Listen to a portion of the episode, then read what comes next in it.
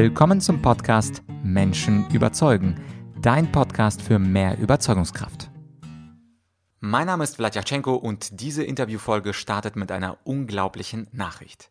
Zum allerersten Mal ist mir das passiert, dass YouTube meine Inhalte zensiert hat. Und zwar noch bevor ich sie veröffentlicht habe.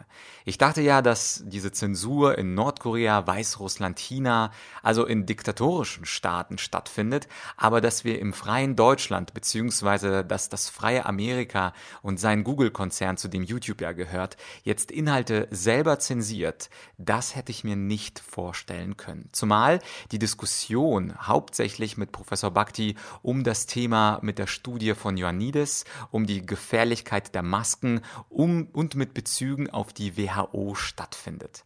Aber im Einzelnen, was ist hier eigentlich passiert? Nun, wir haben mit Herrn Professor Bhakti ein Interview geführt und anschließend, bevor man, vielleicht kennst du diesen Prozess nicht, bevor man ein äh, YouTube-Video veröffentlicht, lädt man das auf YouTube hoch und anschließend bearbeitet man das. Ich hatte das hochgeladen, habe noch gar nicht einen Titel und ein Bild ausgesucht und noch noch bevor ich das Video bearbeiten konnte, hat der YouTube-Algorithmus gesagt, dass dieses Video nicht veröffentlicht werden darf, weil es gegen die sogenannten YouTube-Richtlinien verstößt. Und anschließend, und das konnte man bei YouTube machen, habe ich eine Beschwerde eingelegt mit der Erklärung, dass wir ja mit einem Wissenschaftler, mit einem Professor für Epidemiologie, Professor Bhakti, sprechen über die Studie eines anderen Professors für Epidemiologie, nämlich John Ioannidis. Und das war unglaublich, dass YouTube darauf dann wieder geschrieben hat. Wir haben uns nochmal das Video angeschaut und sind zum gleichen Schluss gekommen, dass es gegen unsere YouTube-Richtlinien verstößt und deswegen nicht wieder reaktiviert wird. Das Lustige ist aber, dass in beiden, oder besser gesagt das Traurige ist, dass ich in beiden Fällen von einem Programm, also von einem Robot diese Nachrichten bekommen habe, denn das Video dauert über 40 Minuten. Theoretisch hätte sich YouTube ja gar nicht äh, oder ein Mensch sich dieses äh, Inter äh, Interview gar nicht angucken und nochmal prüfen können, sondern das war offensichtlich eine automatisierte Nachricht, mit dem YouTube von vornherein das Interview mit Herrn Bhakti nicht veröffentlichen wollte. Und zusätzlich dazu habe ich jetzt auch eine Warnung bei YouTube bekommen, und zwar mit dem Hinweis, dass äh, dieser Verstoß jetzt äh, gespeichert wird, dauerhaft auf meinem Kanal vermerkt wird und beim nächsten Verstoß ich für eine Woche keine Videos hochladen darf und später gibt es noch weitere Strafen, also dann wird beispielsweise auch der ganze Kanal gesperrt. Und das ist natürlich unglaublich. Und der inhaltliche Kontext, in dem das Interview stattfindet, ist ja, ich habe es kurz angesprochen, wir starten mit Herrn Bhakti, mit einem Professor für Medizin und Professor auch für Epidemiologie und äh, sprechen über eine ganz berühmte Studie von John Ioannidis. Und in dieser Studie vom März 2021, da hat jetzt Ioannidis herausgefunden, dass die Sterblichkeitsrate in einer Metastudie sich bei 0,15 befindet, also die sogenannte Infection Fatality Rate. Was es genau bedeutet und was es dann äh, genau heißt für die Corona-Krise, das wird Herr Bhakti im Interview gleich nochmal einordnen, aber nur kurz zur Person von John Ioannidis. Also er wurde gerade wichtig und berühmt, der John Ioannidis, für seine Methodenkritik und auf äh, Wikipedia stand, dass er einen breiten Diskurs um die Qualität und Integrität medizinischer Forschung angestoßen hat. Er hat 2005 einen äh, Artikel veröffentlicht, veröffentlicht mit dem Titel Why Most Published Research, Research Findings Are False, also warum die meisten publizierten wissenschaftlichen Studien falsch sind. Und das ist die meist aufgerufene Fachpublikation in der Geschichte von Public Library of Science mit circa drei Millionen Zugriffen. Und Ioannidis selbst gehört zu den meist zitierten Wissenschaftlern weltweit. Er hat über 400 Publikationen im Peer Review veröffentlicht, war Chefredakteur von mehr als 18 peer-reviewten Fachzeitschriften. Also, was auch Herr Bhakti dann später im Interview sagt, er ist sozusagen die Champions League der Forscher, was Medizin und Statistik anbetrifft. Und das ist natürlich unglaublich, dass man über diese Studie nicht freisprechen darf und über all die anderen Inhalte auch. Und die Rolle von YouTube, die ist natürlich sehr zweifelhaft. Also ein Algorithmus entscheidet darüber, was gesagt werden kann. Und zufällig werden auch regierungskritische Stimmen ausgeschlossen. Also das Wort Wort zufällig in Anführungsstrichen.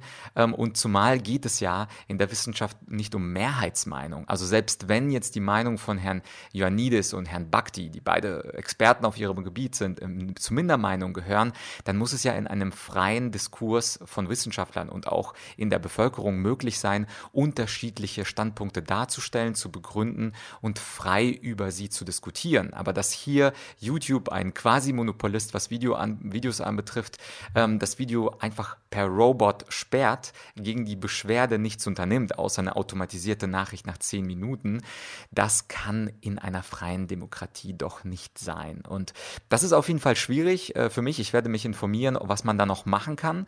Ähm, es gibt auf jeden Fall andere YouTuber, von denen ich gehört habe, die sich dann auch gerichtlich gegen diese Sperrungen ähm, durchgesetzt haben äh, bei deutschen Gerichten. Äh, da lasse ich mir jetzt mal alle Optionen offen, werde das mal am Wochenende in Ruhe mir überlegen, was ich tue.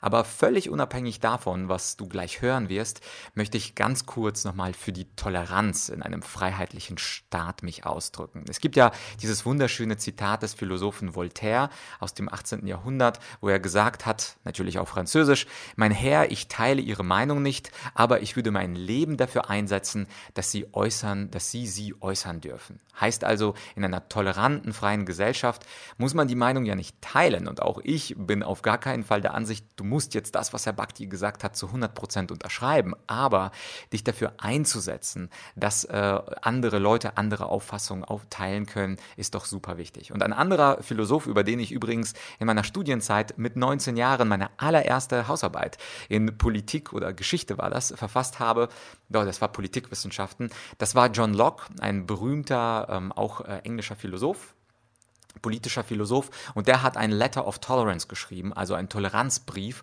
und dort hat er sich auch dafür ausgesprochen, dass aus philosophischer Sicht alle Ansichten frei zirkulieren sollten und auf diesem freien Markt und Wettbewerb von Meinungen und Argumenten wird sich über kurz oder lang die beste Meinung durchsetzen.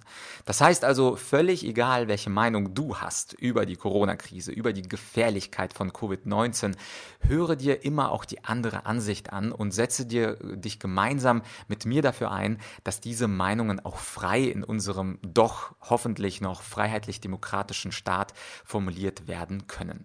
Und jetzt habe ich ein bisschen von Ioannidis erzählt und dass er einer der angesehensten Wissenschaftler und Statistiker der Welt ist und die Metastudie von ihm mit der Infection Fatality Rate von 0,15 durch Covid, die er über hunderte Studien ähm, zusammen herausgefunden hat. Und mein heutiger Gast, und jetzt geht es quasi nach diesem langen, aber ich denke mal wichtigen Vorwort darum, ähm, kurz den Gast auch vorzustellen. Also Professor Suharit Bhakti war lange Zeit äh, Professor an der Johannes Gutenberg Universität Mainz und zwar von 91 bis 2012, war dort Leiter äh, des Instituts für medizinische Mikrobiologie und Hygiene und er ist deutscher Facharzt für Mikrobiologie und Infektionsepidemiologie. Also genau das Thema Infektionen und Epidemien äh, kommen in die Forschung und in den Schwerpunkt von von Professor Bhakti. Er hat auch zwei Spiegel-Bestseller geschrieben, Corona-Fehlalarm, der eine Bestseller und jetzt vor kurzem auch äh, Corona Unmasked ist aktuell auch Spiegel Nummer 1 Bestseller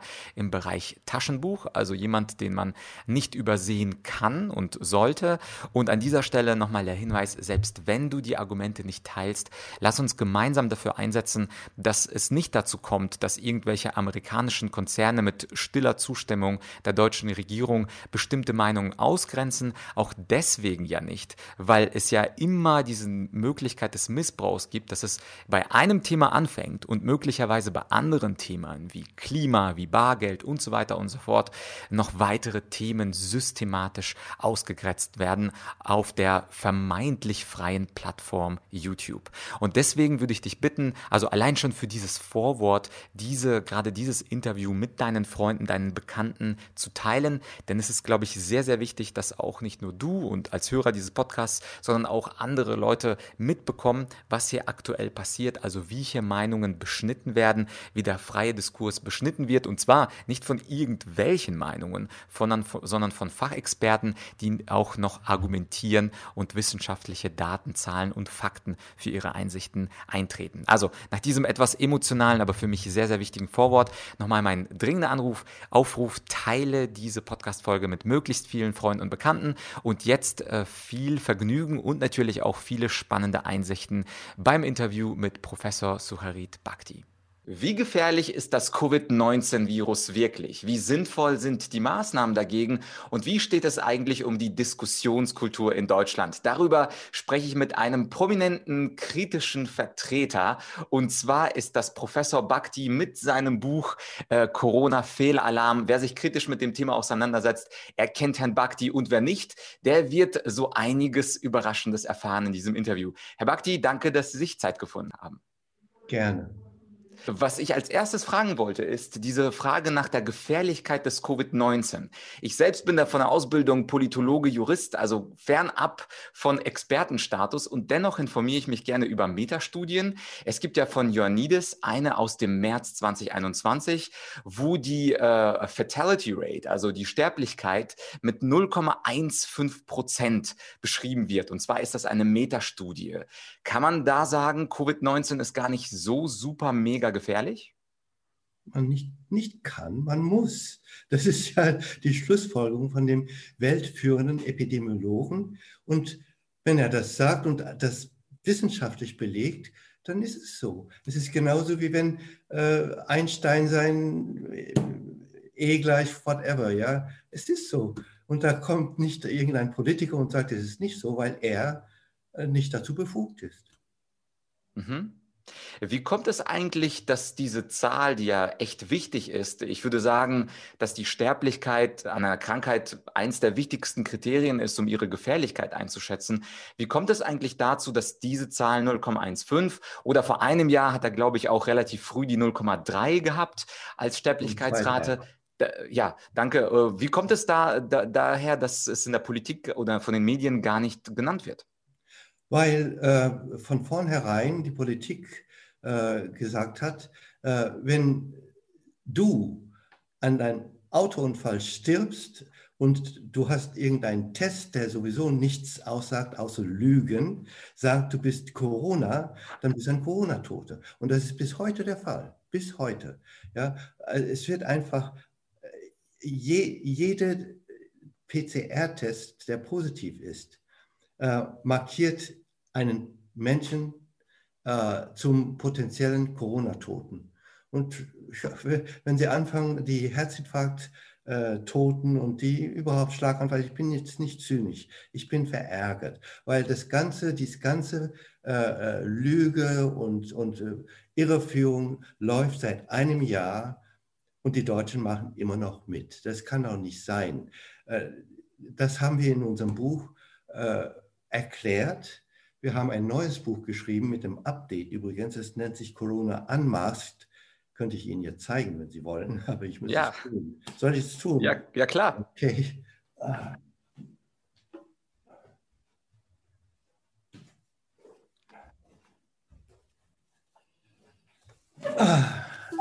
Das sieht so aus. Mhm. Ja, und äh, da das Buch enthält ist eine Fortsetzung und Ergänzung zum ersten. Und da haben wir wirklich, ich würde sagen, alle Fragen beantwortet. Da gibt es keine offenen mehr. Äh, nicht nur um die Testung, die Zahlen, sondern um die Masken, um die Impfung und, und so weiter. Das ist natürlich im ersten Buch nicht drin gewesen. Mhm, ja, ja äh, bevor wir noch zu den Impfungen und Masken kommen, eine Frage, die ich mir als Laie stelle. Seit ungefähr einem Jahr ist die Rede vom exponentiellen Wachstum. Also wir stünden in einer äh, globalen Pandemie. Und wenn ich mir aber jetzt die äh, Personen oder die Zahlen auf den Intensivstationen anschaue, dann sind sie relativ konstant circa bei 5000. Ich als Laie verstehe da nicht, wo ist das exponentielle Wachstum. Ich sehe da eher so eine saisonale Geschichte wie auch bei der Grippe. Im Winter gibt es mehr, im Sommer gibt es weniger. Was sagen Sie dazu? Ähm, diese ganze Geschichte um die äh, Wellen und die exponentiellen Wachstum ähm, ist auch eine große Lüge. Das ist das, was wir versuchen seit einem Jahr zu sagen. Äh, wir auf dieser Seite mit Wolfgang Wodak und jetzt inzwischen mit tausend anderen, die versuchen vergeblich darauf hinzuweisen, dass die Bevölkerung angelogen wird. Ioannidis auf der anderen Seite auch mit Tausenden und Tausenden von Ärzten. Ähm, warum ist es so schwer zu verstehen, dass diese Zahlen Lügen sind? Das, sind, das ist ein Test, der erfunden wurde äh, und entwickelt wurde. Und diese PCR-Test von Dorsten, das werde ich jetzt frontal angehen. Äh, denn es ist jetzt inzwischen bekannt geworden, es gibt ja äh, Klagen, die eingereicht wurden weltweit gegen Herrn Drosten und gegen Herrn Wieler. Und äh, es ist sehr, sehr schwierig äh, zu klagen. Wir, sind, wir gehören nicht dazu. Wir sind Beobachter. Wir sehen, dass das passiert und wir finden es gut. Weil, wissen Sie, dieser Test, ähm, der wurde entwickelt auf Computerbasis. Was bedeutet das? Wenn, wenn man einen Alkohol-Atemtest macht, ja, man bläst ja in dieses Rohr, dann geht ein äh, Säule hoch, man hat 1,0 und zack ist dieser Führerschein weg. Sie können sagen, zeig mir doch mal den Test, Herr Polizist. Und dann kriegt er, hier ist das, ja. Da steht es. Eins, die Säule geht hoch. Wie wissen Sie, dass das stimmt? Sie wissen, weil dieses Ding geeicht worden ist mit Alkohol, okay? Wenn Sie einen PCR-Test machen, dann müsste dieser Test auch geeicht werden. Und zwar mit dem Virus. Sie müssen wie, wissen, ja, wie hoch muss die Säule gehen, damit Sie sagen können, das Virus ist da. Denn wenn die Säule nur auf 0,1 geht oder 0,01 geht, dann sind Sie nicht betrunken und da ist das Virus auch nicht da, quasi. Ja. Herr Drosten und sein Labor haben den Test gemacht aber sie hatten das Virus überhaupt nicht da, um den Test zu eichen. Könnt ihr euch das vorstellen? Deswegen haben sie gesagt, es ist egal, wie hoch das geht, wenn es 0,001 ist, ist es positiv. Okay.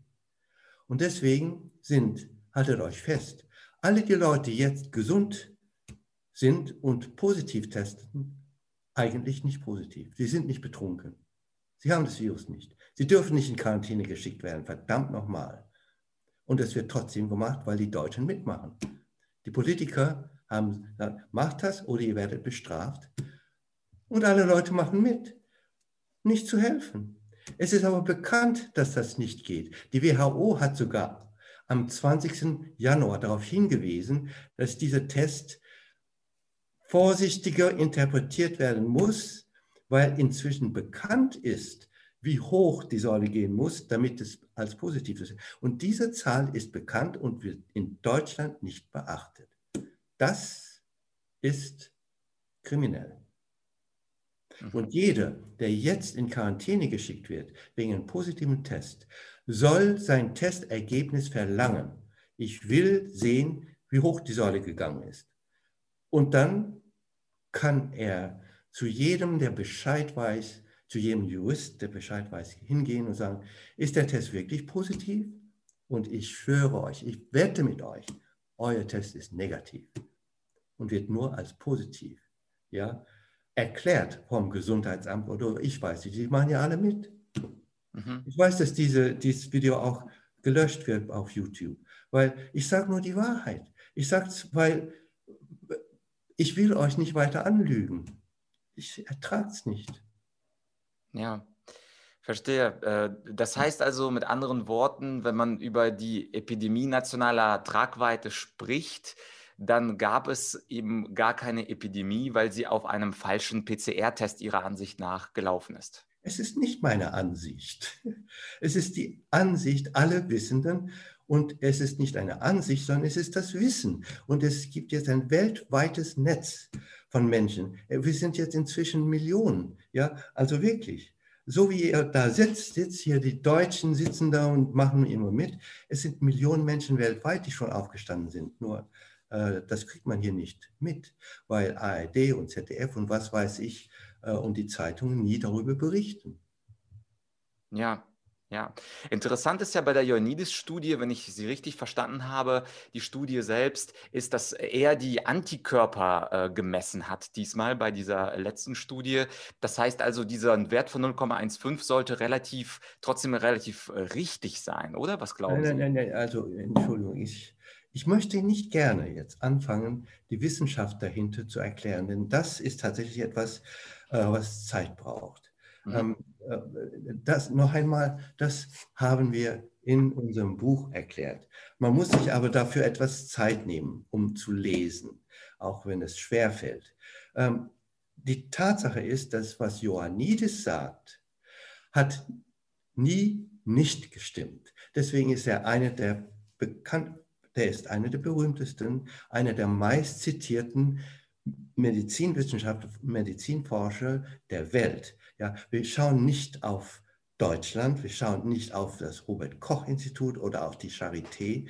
Das ist ein bisschen wie äh, Champions League und Jugend. Ja, das ist der Unterschied zwischen Ioannidis und äh, die deutschen Infektiologen. Es tut mir leid, das sagen zu müssen, ja, aber äh, die Deutschen müssen nicht denken, dass äh, wenn dieser Mensch etwas sagt, das zu vergleichen ist mit dem, was Wieler sagt, denn Herr Wieler hat das überhaupt nicht gelernt erstmals, ja, er weiß überhaupt nicht, was eine Infektion von Menschen ist. Er ist ja als äh, Veterinärmediziner hat er das alles nie gelernt.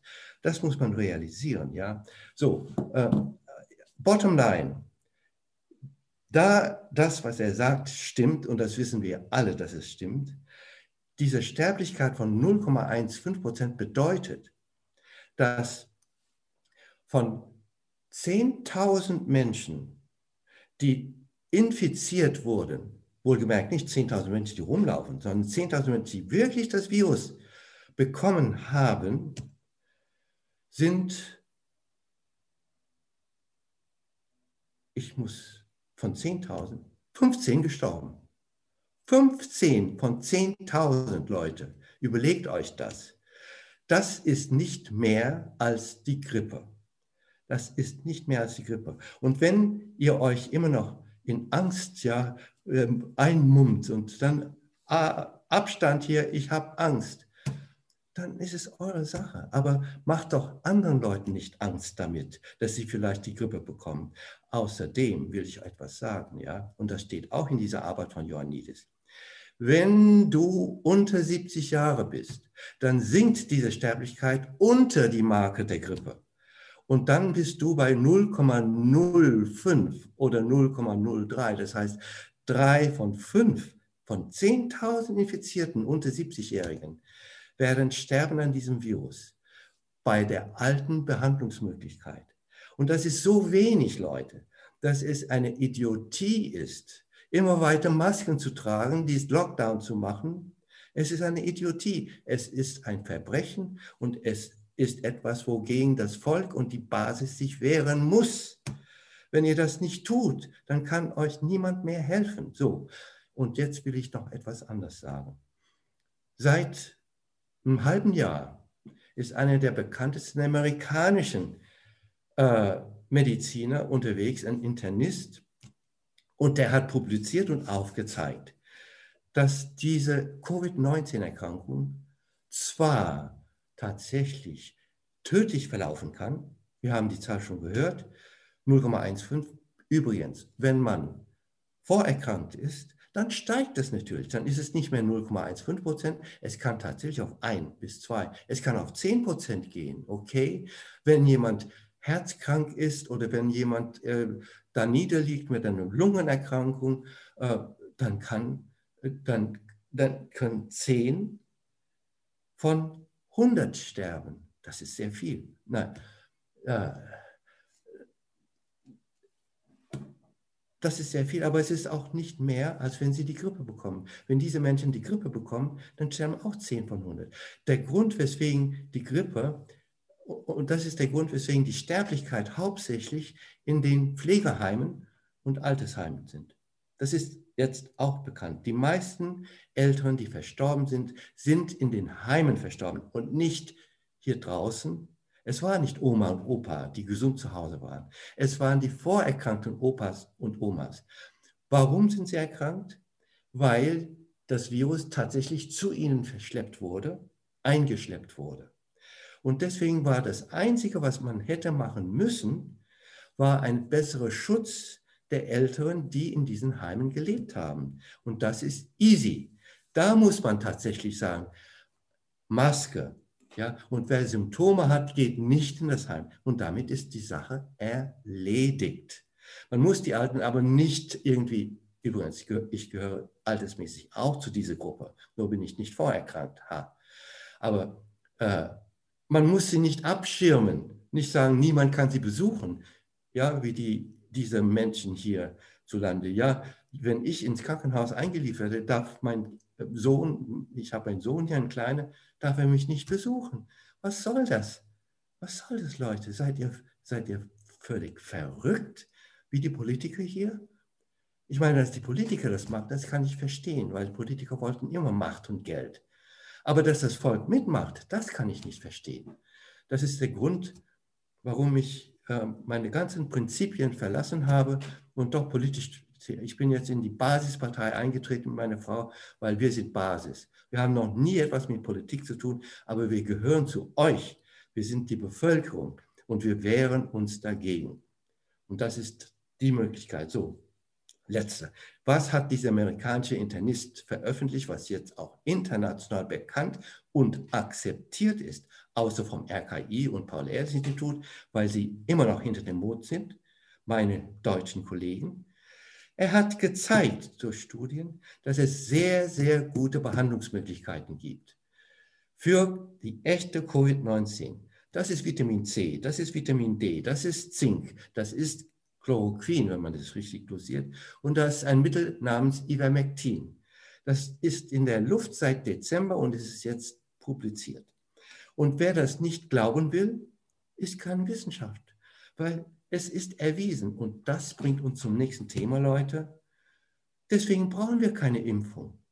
Erstens ist die Krankheit nicht tödlich, macht nicht schwer krank, tötet dich nicht, wenn du unter 70 bist. Dann braucht niemand sich impfen zu lassen gegen etwas, was nicht existiert.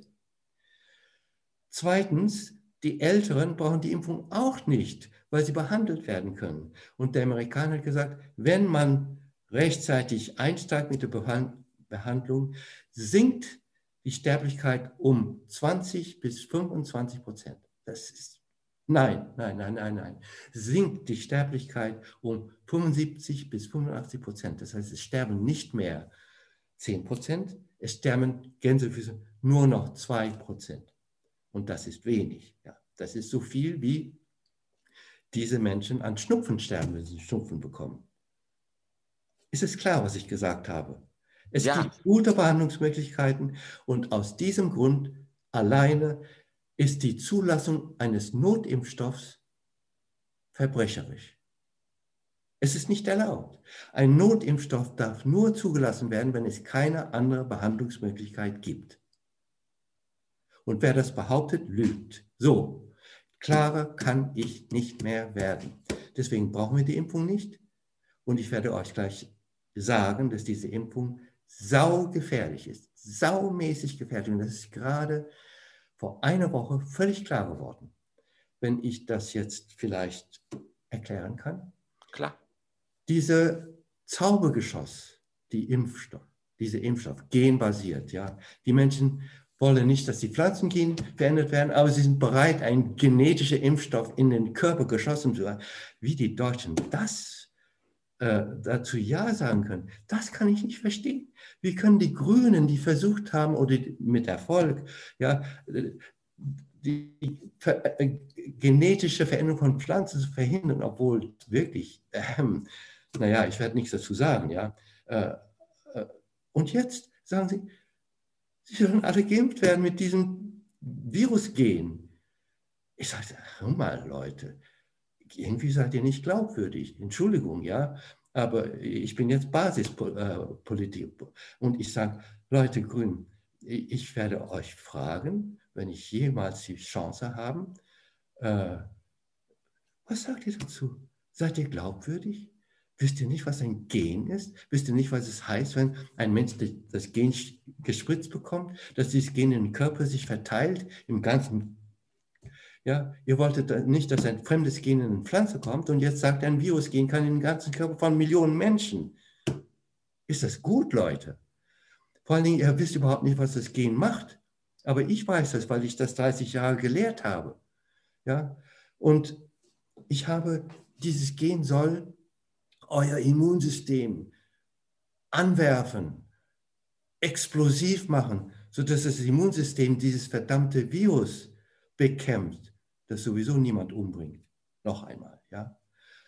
Okay, und ich habe vor sechs Monaten schon gesagt, in den Interviews, dann haben wir es geschrieben in diesem Buch und erklärt, warum wir scheußlich Angst haben, dass eine Kettenreaktion gestartet wird in deinem Körper und dass das enden kann mit dem Anwerfen der Blutgerinnung. Steht hier erklärt, warum. Aber das haben wir vor sechs Monaten gesagt und erklärt. Immer wieder, immer wieder. YouTube löscht, löscht, löscht. Ja. Denn, wisst ihr was?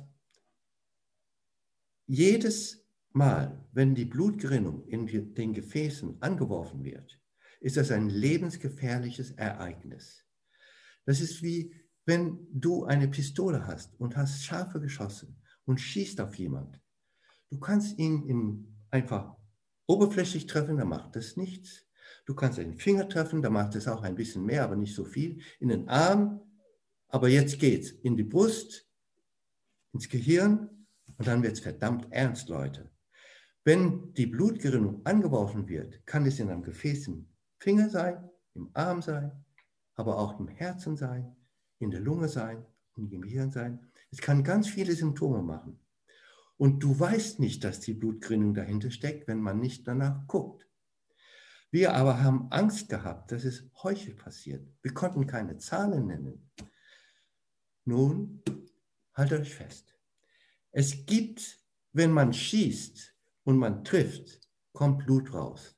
Da sieht man die Verletzung.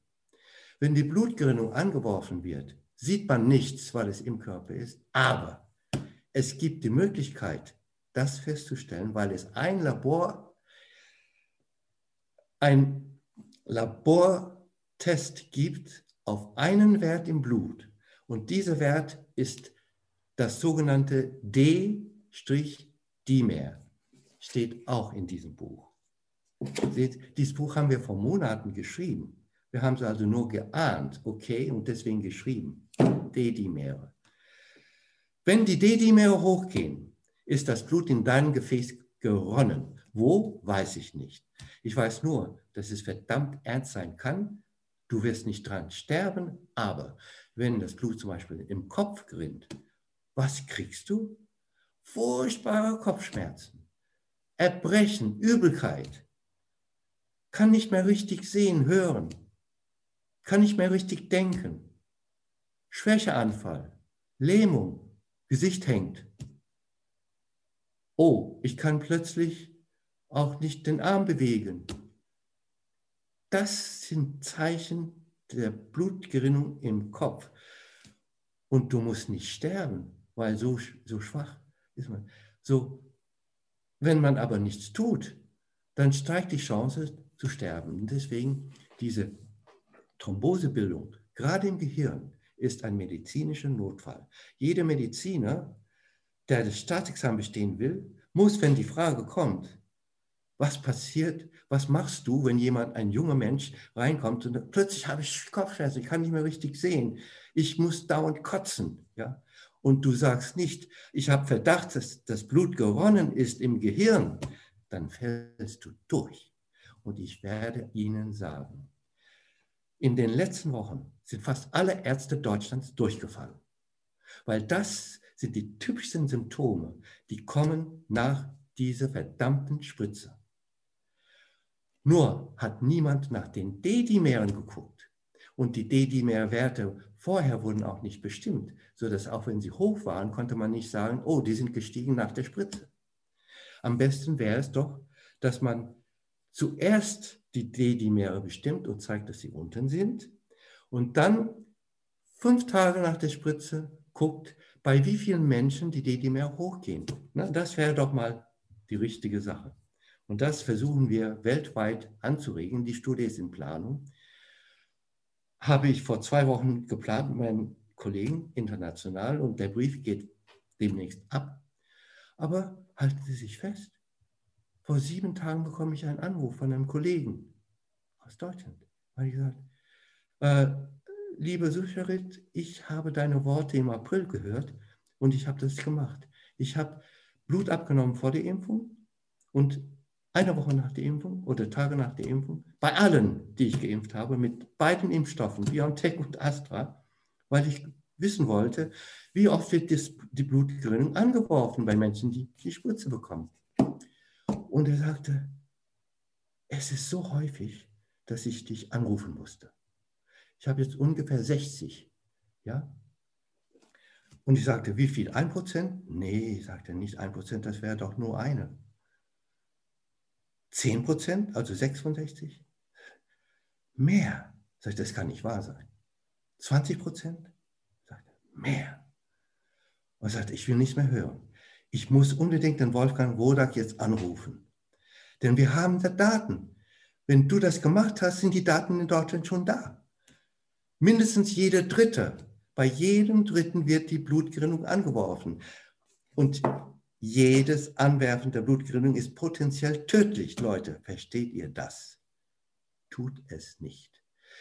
Wer das immer noch tun will, kann es tun, wenn sie so viel Angst haben vor diesem Virus, dass sie sowieso nicht schwer krank macht oder tötet, dann tun sie das. Aber verlangen Sie nicht von irgendwelchen Mitmenschen, die das nicht wollen, dass sie das tun. Von Ihren Mitarbeitern, von den ich, ich kriege so eine Wut, wenn ich das höre.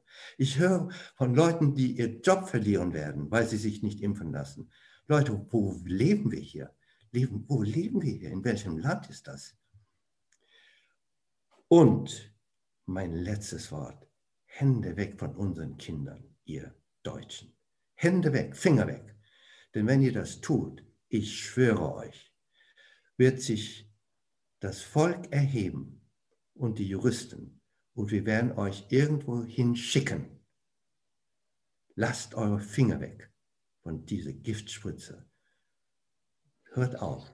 Die ersten Kinder sind schon todkrank geworden und verstorben. Ich kriege die Krise. Ich kann das nicht ertragen. Ich bin eigentlich fertig mit der Impfung.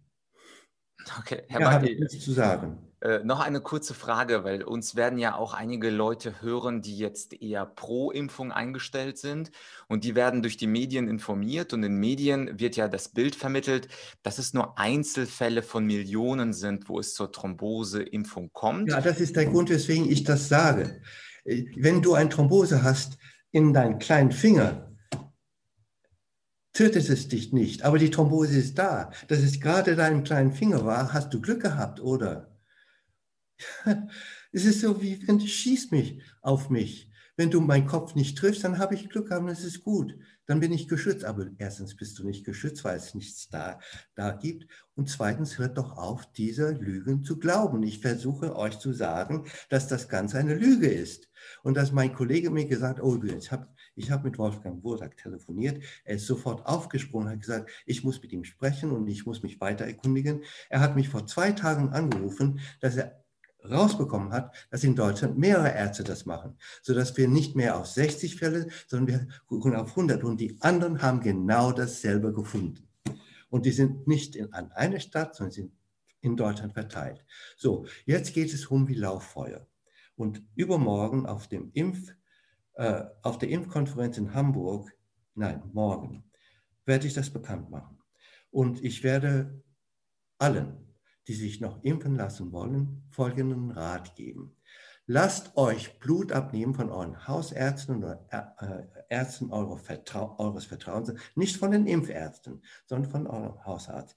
Blut abnehmen vor der Impfung und eine Woche nach der Impfung. Und wenn ihr Glück in Unglück habt, werdet ihr nur schreckliche Kopfschmerzen bekommen. Ein bisschen Bewusstseinsstörung, Kotzen und die D-Dimere gehen hoch. Und ihr habt die Befunde. So, damit wird es Wege geben, den Impfarzt zu verklagen auf Schadenersatz. Okay?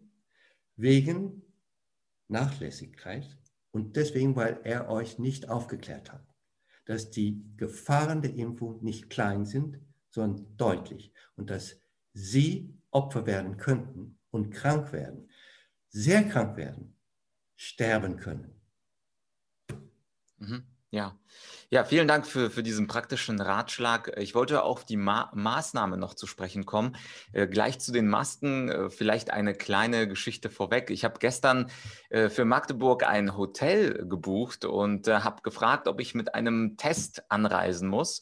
Und die an der Rezeption haben mir gesagt, äh, wenn Sie privat anreisen, dann müssen Sie einen Test mitbringen. Und wenn Sie beruflich anreisen und das nachweisen können, dann müssen Sie keinen Test mitbringen. Und da habe ich äh, mir etwas zynisch gedacht, ah, okay, das Virus weiß also, wenn ich beruflich unterwegs bin, dann wird es nicht rüberspringen. Und das ist nur eine Absurdität, was die Maßnahmen aktuell und seit vielen Monaten in Deutschland anbetrifft.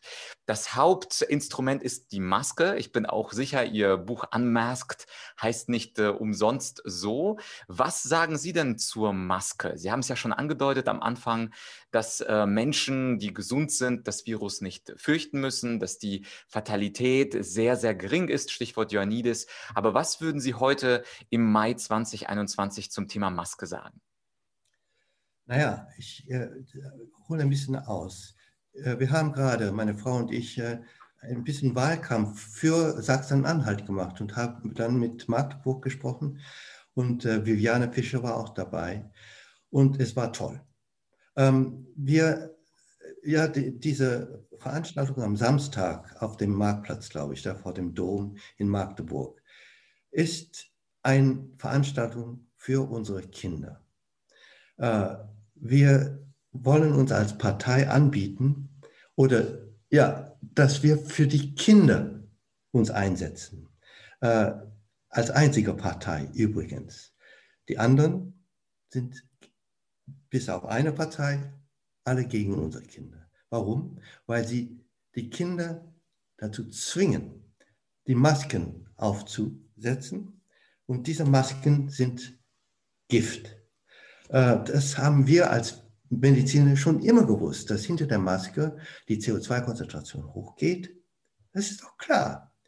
Und dann kommen unsere Politiker und auch unsere Kinderärzte erstaunlicherweise draußen und sagen, ach, aber das können die Kinder kompensieren. Wobei ich als junger Mediziner gelernt habe von euch deutschen Professoren, dass die Erhöhung von Sauerstoff äh, in der Einatmungsluft schlecht ist für die Kinder, Kindsentwicklung und übrigens schlecht ist auch für die Erwachsenen. Deswegen gibt es Arbeitsschutzgesetz, dass die CO2-Konzentration im Raum ein gewisses Limit nicht überschreiten darf. Sonst wird die Fabrik geschlossen und überhaupt der Arbeitgeber wird verklagt und so weiter. Das wissen wir hoffentlich alle. Ja?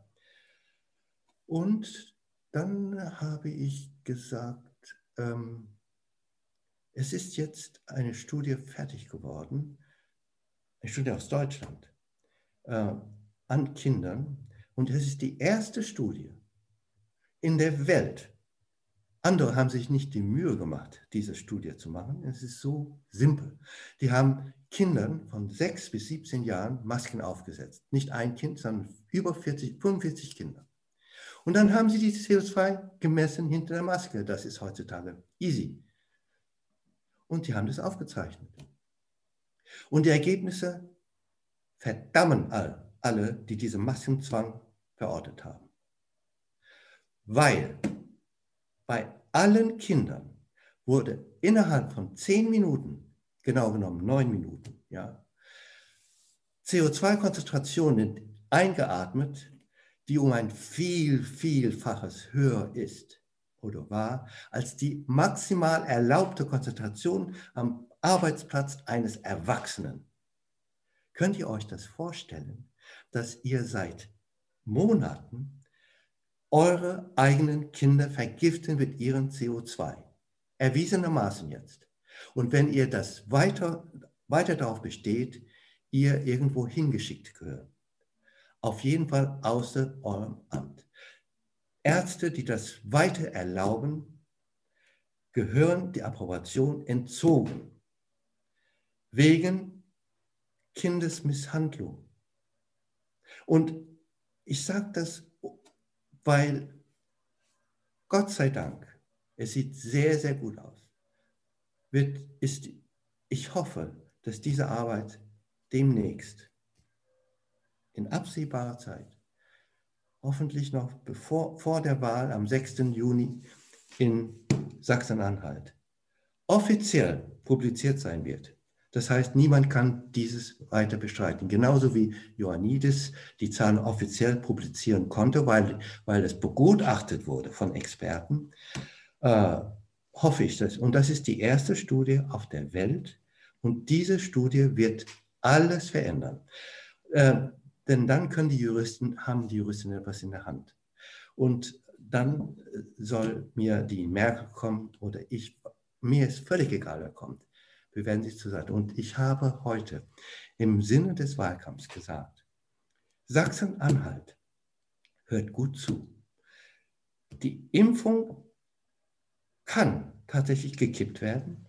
Es kann sein, dass wir eure Kinder schützen können vor dieser Impfung, vor dieser verdammten Genen. Zweitens, wir können eure Kinder jetzt befreien. Befreien von diesen verdammten Masken, die sie umbringt. Und wenn ihr euer Kreuz richtig stellt am 6., könnte es zu einer größten, größten Sensation der Geschichte kommen in 30 Jahren. Vor 89 habt ihr, die Ossis, uns gezeigt im Westen, wie man das macht. Jetzt könnt ihr es ein zweites Mal machen, aber jetzt vom kleinsten Land Sachsen-Anhalt. Denn stellt ihr vor, ihr bekommt die Mehrheit in diese Regierung, Landesregierung. Ha! Föderalismus, jawohl. Dann könntet ihr innerhalb von Tagen diesen ganzen Mist beenden. Sachsen-Anhalt macht auf wie Texas und Florida. Und ich habe gesagt, wisst ihr, was passiert? Die Leute aus Amerika, einer war hier gestern und hat uns gefilmt, ja, ein Filmemacher, die strömen alle nach Texas und Florida die flüchten aus den anderen Staaten. Die Preise gehen hoch. Es boomt in Texas. Ja, die Geschäfte, die, alles geht hoch. Sachsen-Anhalt, wenn ihr das macht, dann werden wir mit tausend anderen nach Sachsen-Anhalt kommen. Alle unsere Freunde und Menschen, alle Basis, alle echten Menschen in diesem Land. Wir halten zusammen und wir werden zu einem neuen Zentrum in Deutschland. Die Vision ist herrlich, denn ich sage, es sind so viele, die mit uns ausreisen wollen. Wir wollten ausreisen, wir wollten fliehen. Ich habe gesagt, wenn Sachsen-Anhalt das tut, dann kommen wir nach Sachsen-Anhalt mit vielen anderen Ausländern aus allen Ländern. Wir werden ein neues Land aufbauen. Ah, ja, Herr Bakti, viel Erfolg dabei. Ich weiß, äh, Sie haben nicht mehr lange Zeit. Wir haben nur noch fünf Minuten. Meine letzte Frage wäre hinsichtlich der Diskussionskultur in Deutschland. Wir haben ja beide das Gefühl, Sie haben es, glaube ich, zweimal erwähnt, dass wir nicht sicher sind, ob dieses Video es überhaupt auf die YouTube-Plattform schafft. Es gibt natürlich auch alternative Plattformen, Audio-Plattformen und so weiter und so fort. Ihr eigener Kanal, den gibt es ja seit letztes Jahr nicht mehr. Wie würden Sie aktuell diese Diskussionskultur in Deutschland beschreiben? Und vor allem, wie kann es sein, dass in einem Land der Dichter und Denker ein Teil der Denker einfach deplattformiert wird, also komplett die Plattform entzogen wird? Ja, äh, das ist äh, der Grund, weswegen man in diesem Land zurück zur Basis muss. Die Bevölkerung, das Volk muss jetzt auf den, Entschuldigung, äh, und aktiv werden. Äh, denn äh, wem das nicht gefällt, muss handeln und nicht einfach weiter schlafen. Wir wissen doch alle. Deswegen handeln wir auch. Wir waren nie politisch tätig. Wir hatten nur das Problem, wir wussten nicht, wo wir unser Kreuz setzen. Deswegen sind wir nicht wählen gegangen, ehrlich gesagt. Ich bin nie wählen gegangen. Und jetzt ist die Zeit gekommen, dass das Volk widerspricht und wieder alles zurückholt, was ihm genommen wurde. Dass die Presse die Freiheit sich zurückholt, um frei zu werden. Denn es ist doch uns allen klar, dass die Mainstream gekauft sind. Sie sind korrupt, genauso korrupt wie alle anderen, die jetzt mitmachen. Ja, dann bleibt mir nur noch zu fragen, Herr Bhakti, auf welche Seite dürfen wir denn verweisen, wenn die Leute dieses Interview spannend fanden und vielleicht Sie auch zum ersten oder zweiten Mal gesehen haben? Was würden Sie sagen, wo sollen Sie hinklicken? Welche Webseite ist die, die Sie empfehlen? Also, äh, Sie stellen mich vor eine Frage. Wissen Sie, ich bin von der älteren Generation. Ich bin nie YouTube gebraucht, also um Konzerte zu sehen. Ich weiß überhaupt nicht, wie das alles funktioniert. Meine Frau, das ist diejenige, die alles managt bei mir. Ich bin ein Waisenkind, was Computer hat. Ich weiß gar nichts von Kanälen. Ich gucke auch nichts. Äh, ich kriege nur die Information zu mir. Deswegen, ich weiß es nicht. Ihr wisst mehr als ich. okay, aber das Buch, das können wir auf jeden Fall empfehlen. Also das ist das, was ich gelesen hatte, Corona-Fehlalarm und natürlich auch Ihr Folgebuch Corona Unmasked äh, ganz klare Empfehlung. Also ich habe es ehrlich gesagt nicht gelesen, das zweite, aber das Interview ist eine schöne Inspiration dafür. Herr Bhakti, der, der letzte Satz oder der, die letzte Botschaft gehört Ihnen und dann sind wir durch. Ich hoffe, dass Menschen sich nicht ärgern über das, was ich gesagt habe, sondern dass sie nachdenken. Und ich rufe auch alle Impfbefürworter auf, nicht gegen uns zu reden, sondern mit uns zu reden. Denn stellt euch vor, es könnte ein Körnchen Wahrheit in all dem stecken, was ich gesagt habe, oder mehr als ein Körnchen Wahrheit. Dann ist es eigentlich auch in ihrem Sinne, dass sie ihre Kinder schützen ja, das ist ein schönes Schlusswort. Herr Bhakti, vielen Dank. Und an dich, lieber YouTube-Zuschauer, es gibt natürlich hier unten die Kommentare. Geh in die Diskussion, bleib sachlich, sag mir deine Meinung, was du denkst über das, was Herr Bhakti gesagt hat und generell über Covid-19. Denn YouTube ist eine Diskussionsplattform und wir hoffen, dass dieses Video lange auf der Plattform bleibt. Und danke Ihnen, Herr Professor Bhakti. Ja, das war also das Interview mit Herrn Professor Bhakti. Ein sehr emotionales Interview, wie du sicherlich gemerkt hast, und auch ein sehr spannendes Interview. Und nochmal meine Bitte an dich. Es kann ja nicht wahr sein, dass YouTube Inhalte zensiert und selber zum großen Richter darüber wird, was gesagt werden darf in Deutschland und auch weltweit und was nicht gesagt werden darf. Insofern würde ich mich sehr darüber freuen, wenn du ausgerechnet diese Interviewfolge mit deinen Freunden, mit deinen Kollegen, mit deinem Partner teilst, damit mehr Leute wissen, was los ist, allein schon das Vorwort, also vor dem Interview, äh, gibt hoffentlich sehr, sehr viele Einsichten darüber, was YouTube macht und was da im Hintergrund passiert, was man ja als Nutzer von YouTube normalerweise eben nicht mitbekommt. Und du kannst ja natürlich auch äh, sicher sein, dass ich extrem sauer bin darauf, dass YouTube mein Interview zensiert hat und mir sogar eine Warnung dafür ausgesprochen hat. Ja, und äh, nochmal der Hinweis, die beiden Bücher von Suharit Bhakti, die werde ich dir in die Podcast-Beschreibung packen. Und zwar einmal sein erstes Buch Corona-Fehlalarm, Fragezeichen und sein zweites Buch Corona Unmasked. Beide Bücher Spiegel Bestseller. Auf jeden Fall lohnt es sich auch mal da etwas zu lesen. Denn wie hieß es bei den alten Römern so schön, Auditor et altera pars, höre dir auch die Gegenmeinung an, um dir ein vollkommenes gutes Urteil zu bilden. Also selbst wenn du auf irgendeiner Seite bist, extrem dafür extrem dagegen. Es macht immer Sinn, auch die Gegenargumente zu hören. Und weil wir ja durch die Medien nur meistens eine Sichtweise auf Covid-19 und äh, dessen Gefährlichkeit haben, ist es äh, doch sehr wahrscheinlich, äh, dass äh, die Ansicht von Herrn Bhakti für dich die Gegenansicht darstellen wird. Insofern würde ich mich sehr freuen, wenn du auch eins seiner Bücher liest. Und an dieser Stelle darf ich nur noch sagen, danke, dass du bis hierhin gehört hast. Möge der Diskurs in Deutschland freier und unabhängiger werden. Und wir beide hören uns in ein paar Tagen mit einer Solo-Folge von mir mal wieder klassischerweise zum Thema Rhetorik, Argumentation, Verhandeln, Verkaufen. Lass dich überraschen, was in der Solo-Folge kommt und abonniere den Podcast, falls du noch nicht getan hast.